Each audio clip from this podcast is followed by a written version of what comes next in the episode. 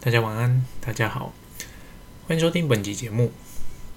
最近呢，真的开始有感受，所谓的疫情过去了。嗯，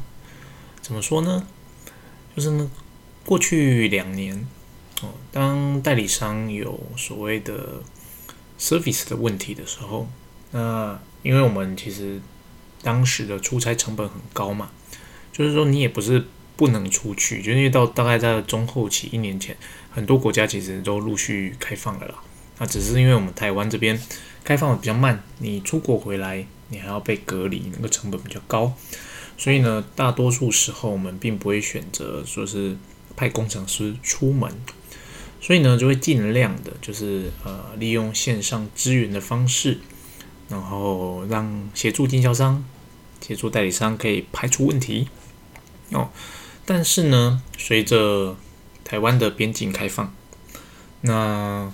最近就开始有代理商在要求说：“诶，拜托，能不能派 engineer 过来？能不能派 engineer 过来？哦，能不能来台湾 training？哦，就开始有这些要求陆续出来了。那有这些要求，其实当然对我来讲，我觉得是一件好事，就是说，诶，其实他还是很需要我们的 support。那我们这边能够提供这样的资源。那也可以帮助他解决问题嘛？那解决问题就是他带给他更多的信心，带把他市场上的 reference 做得更好，然后有助于当地的销售。可是呢，就是因为来的太同时间来太多了这样的要求，所以变得，诶，你没办法消化掉这些需求。你也没办法像之前说，哎，不好意思啦，因为疫情的关系，所以我暂时没办法派员呐。哦，我可以用其他方式支援你，或者说，哎，你再试试看嘛，试试看 A，试试看 B，试试看 C，哦，看能不能解决这个问题。现在不行了，他们就比较要求直接说，我付你钱，你人过来。啊，当同时有两三间这样的代理商在要求的时候，比我们现在要处理的事情就是敲时间了。啊敲时间了，敲的是什么时间呢？敲的当然是我们可以出国的客服人员的工程师的时间。那通常哦，一间公司的业务单位跟 service 单位，它的主管它的权责是分开的。也就是说，我业务管业务的嘛，啊，after sales service 管 after sales service 的。说，所以说，当我东西已经卖出去了，现在。代理商那边，他有需求，就是需要支援 support 的时候，要派谁出去呢？当然不会是派业务出去，因为业务毕竟在技术上没有那么的扎实，就是他可能可以，呃，知道某些问题可能是由 A 发生的，或由 B 发生，但是他没有办法非常的 detail 的做 machine 的 inspection，他没办法去做设备的很。精细的检查去判断出，诶，真正的问题是什么，并且解决它，所以就变成说，需要出门的是客服工程师嘛？那客服工程师的主管基本上他有自己的安排，他可能诶，过去两三年他已经国内的行程已经 run run run 的很顺了，那突然间你现在要抽他的人力出来，抽一个抽两个，把他派到其他的国家去，他也是需要时间去做调配的。哦，他也是需要时间去做调配，他不是说诶人力一抽就走，人力一抽就走，他而且他也是人选上也是必须有考量，这个人至少得稍微懂一点英文，哦，他才有办法自己出国嘛，否则的话他出去还要业务跟在旁边，其实对公司的成本来讲也是蛮高的，除非刚好业务就顺便安排，诶跟着他一起去拜访周边的代理商，这也是一个解决的方案了。但是呢，大体上而言，呃，遇到这样的要求都是尊重客服主管的安排哦，就是看他什么时候有空，可以安排他的人员到代理商那边去。除了客服的要求让我觉得，哎，真的世界又回归以前了。来自于代理商对业务的要求，其实也差不多，嗯。代理商们开始会询问：“诶，你什么时候会过来？你这个展览会不会来看呢？我可不可以跟你约在这个展览里面 meeting 啊？等等的这些 询问就开始越来越多起来了，因为他们知道，诶，台湾开放了哦，虽然说他们国家早就开放了，但是台湾你终于开放了，你应该可以出门了吧？我有一些 pending 的 case 想跟你谈。我们可能过了两三年了，哎，该做一点新的 sales training 了。你们公司有什么新的产品 update？哎，可以来跟我的业务介绍一下吗？哦，等等的啊，甚至有的时候，哎，好久没看到你了，赶快来嘛，come on，come on，你来，所有的那个 hotel 我支付，哦，就是要跟你好好的见个面，聊个天，等等等等的要求，就让人家觉得，也不是让人家，让我觉得，诶，一切又回到了疫情之前的状况。那我为什么我有这样的感体悟呢？也不能讲体悟了，就是说这件事情它本来就应该会发生，只是说我在最近就是诶，因为它这些事情的发生，唤醒了我自己，说，诶，我好像在过去的两三年中，我已经习惯待在台湾，没有出门的这种的工作模式了。怎么说呢？就是说我在安排呃出差行程的时候呢，我会觉得。诶，我需要去这么久吗？这个代理商我需要待三天吗？我说，诶，我这样子飞的行程，诶，是不是太赶了呢？或者说，诶，太宽松了呢？我后来回想，在疫情之前，其实我现在排的这个是我呃下下个月要出差的行程。我这样这样回想，诶，其实我也不过才排了两三个礼拜的行程，在我疫情之前。我的出差行程最短就是三个星期，啊，所以我现在怎么觉得，诶，两三个礼拜就已经很长了呢？啊，其实这就是我已经习惯了在台湾工作的这件事情，所以我就惊觉到，诶，或许这段时间让我的工作的 style 有一点变了，就让我的观念有一些有一点怎么讲，嗯，不再像以前那么的冲冲冲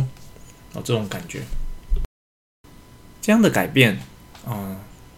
你没办法说它是好或是不好，单纯的就是你在工作与生活的那种 balance 上做了一些调整，对。可是呢，既然我已经察觉到这件事情了，就像我说的，啊，我前面不知道哪一集有提到，我个人还是认为业务的实际拜访是有必要的，而且就是在今年以前哦，往前推到半年一年。我看国外每个代理商他们去参加展览的状况，更加深了。我认为有必要在国境一开放，马上出门去跟每个代理商说哈喽啊！如果没办法跟每一个的话，毕竟代理商很多，你至少重要的代理商要赶快的去跟他们重新的建立 face to face 的呃叫亲近的关系。为什么我觉得这件事情很重要？基本上就是，其实人类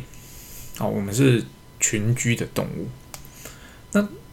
为什么古人会说所谓的“见面三分情”？其实我的经验上，这句话是有道理的啊。这句话是有道理的，就是你很多的生意，或者是说很多的两间公司的关系，能不能够向上提升，它有时候欠缺的就是那个关键的一临门一脚。这个临门一脚来自于哪里？可能就来自于你们亲自碰个面，碰撞出来的那个火花，它能不能激荡出诶，让两间公司同时发光发热、升华起来的那种关系？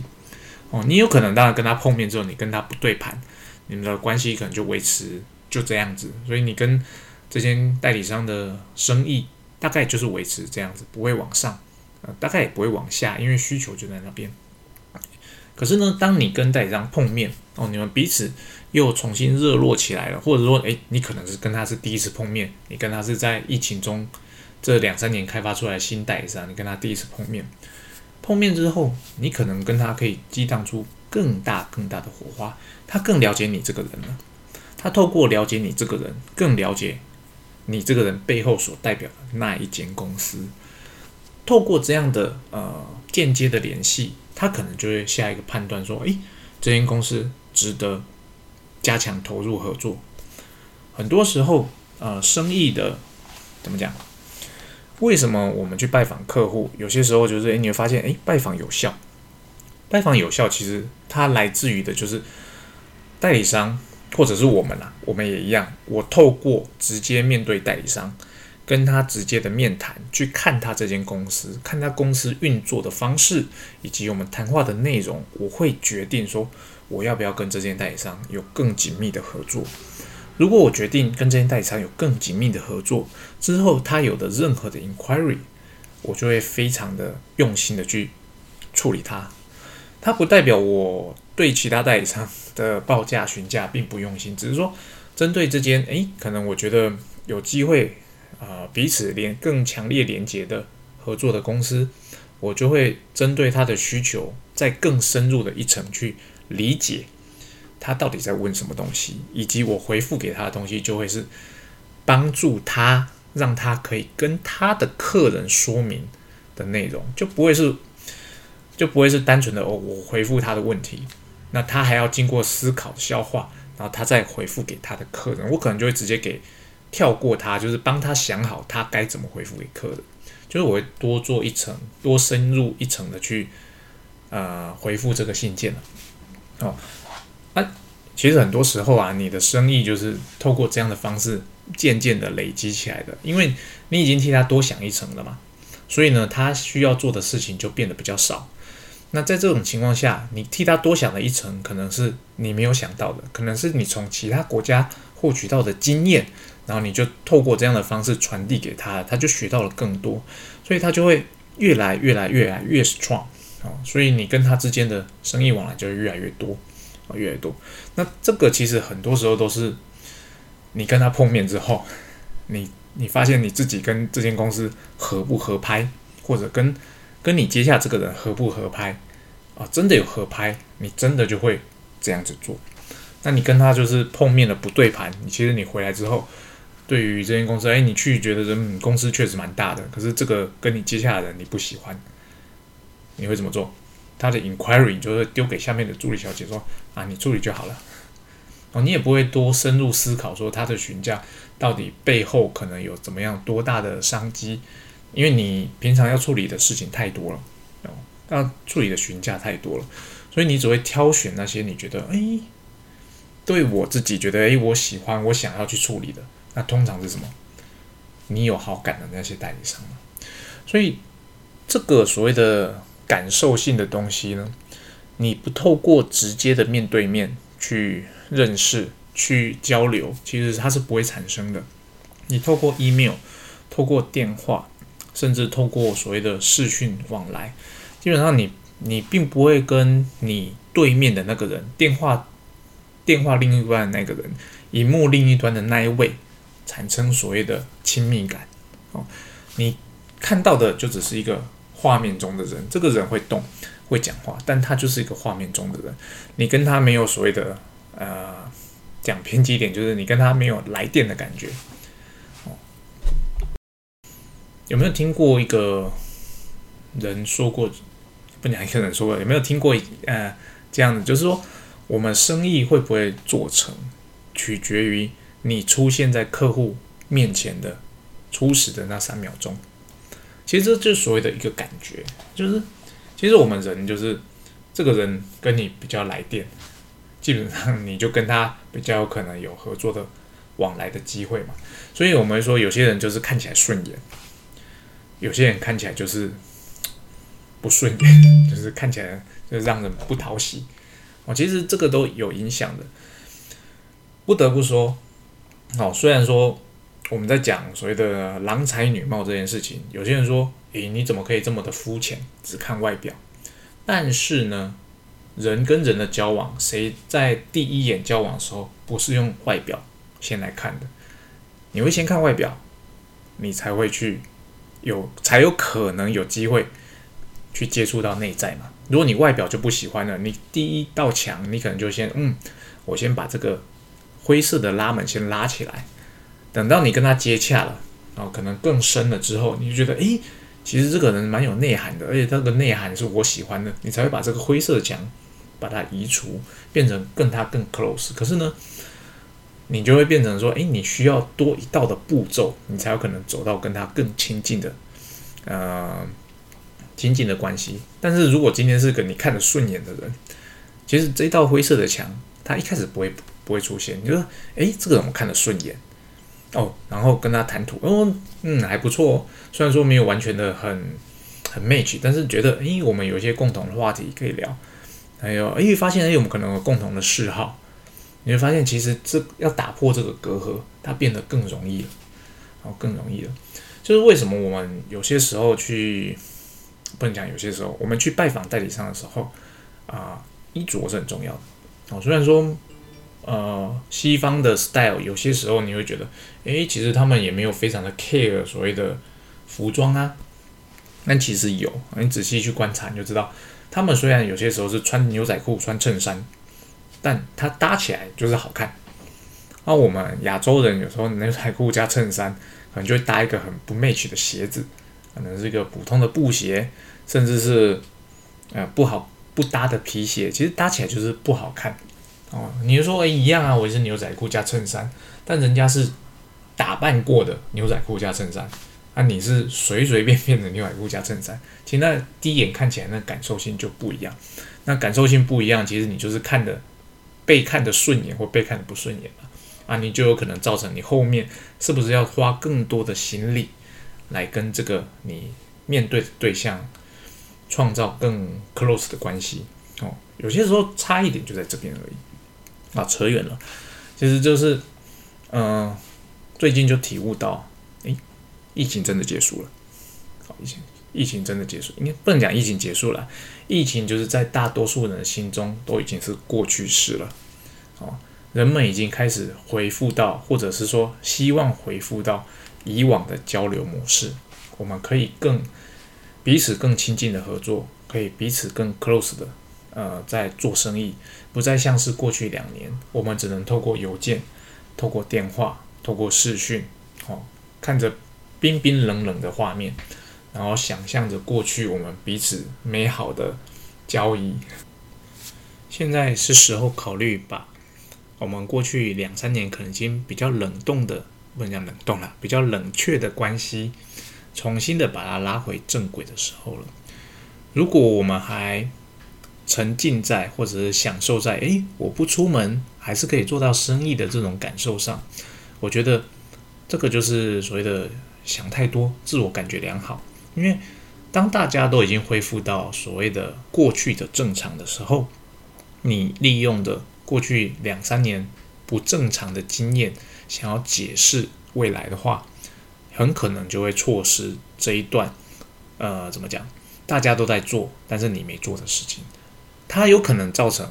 呃，应该说，我判断它，如果我们没有在这段时间，啊，像其他人一样去把彼此的关系把它建立回来的话。比较大的可能是之后我们的生意会逐渐的冷淡，那当然也有可能是比较小的机会，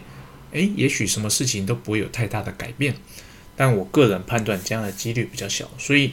我衷心的建议，如果呃有在听节目的，啊，在这段时间，因为我们国境已经开放了，应该要开始安排去跟代理商做更进一步的接洽与交流了，我指的是面对面。今天分享内容就到这边，谢谢大家，拜拜。